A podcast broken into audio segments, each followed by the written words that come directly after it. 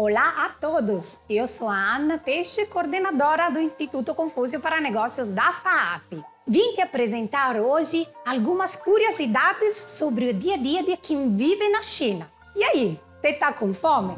Então se liga nesse cardápio chinês e vamos lá, porque o papo de hoje é culinária.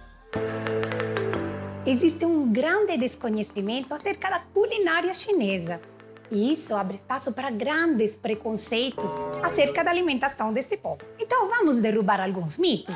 Nesse episódio, vamos falar sobre os tradicionalismos e as curiosidades sobre essa culinária que é considerada uma das mais ricas do mundo. Na China, a comida vai muito além do ato de comer em si. Envolve toda uma preparação e utensílios diferentes. Por exemplo, um dos elementos mais tradicionais que temos são os famosos palitinhos hashi, que em chinês falamos guai. Eles são utilizados pelos chineses tanto para comer quanto para cozinhar. Isso desde o fim da dinastia Shang em 1600 a.C. Agora, indo para a parte que dá água na boca, vamos falar um pouquinho dos ingredientes tão característicos e muitas vezes exóticos presentes no paladar chinês: gengibre, algas secas, cravo, chile e também cascas de frutas cítricas.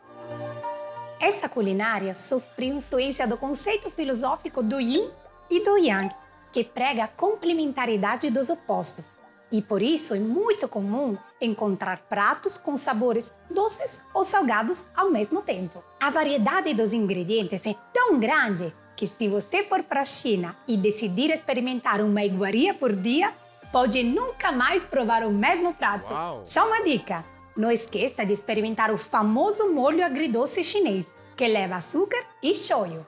Para quem tem um paladar um pouco mais sensível, não se assuste quando pedir um prato de carne de porco e ele vier acompanhado de muita pimenta. Esse é o equivalente ao nosso clássico arroz e feijão. Tá pensando que vai comer pouco na China? Tira isso da cabeça. Lá o pessoal é bom de hashi e é normal pedir um prato a mais do que a quantidade das pessoas na mesa. Falando de pratos típicos, tem de tudo um pouco.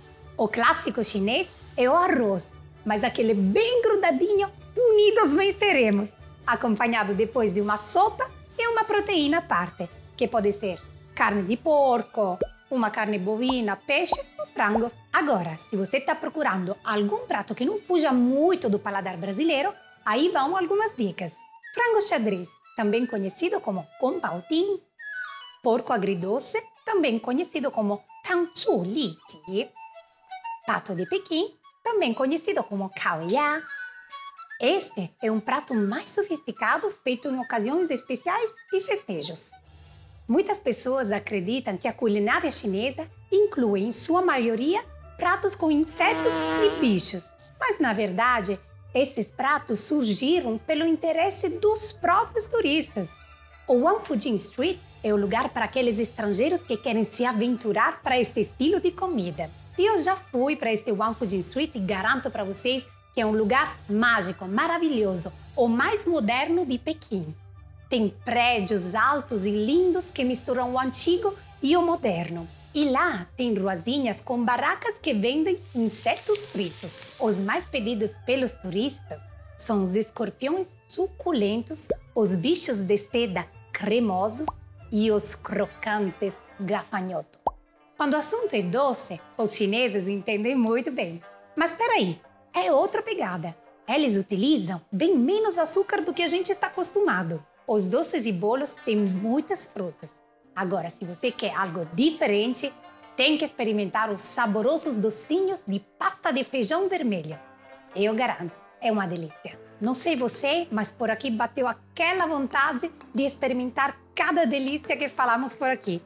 Muito obrigada pela companhia e até o próximo episódio do FAP Mundo Afora. Zaijian!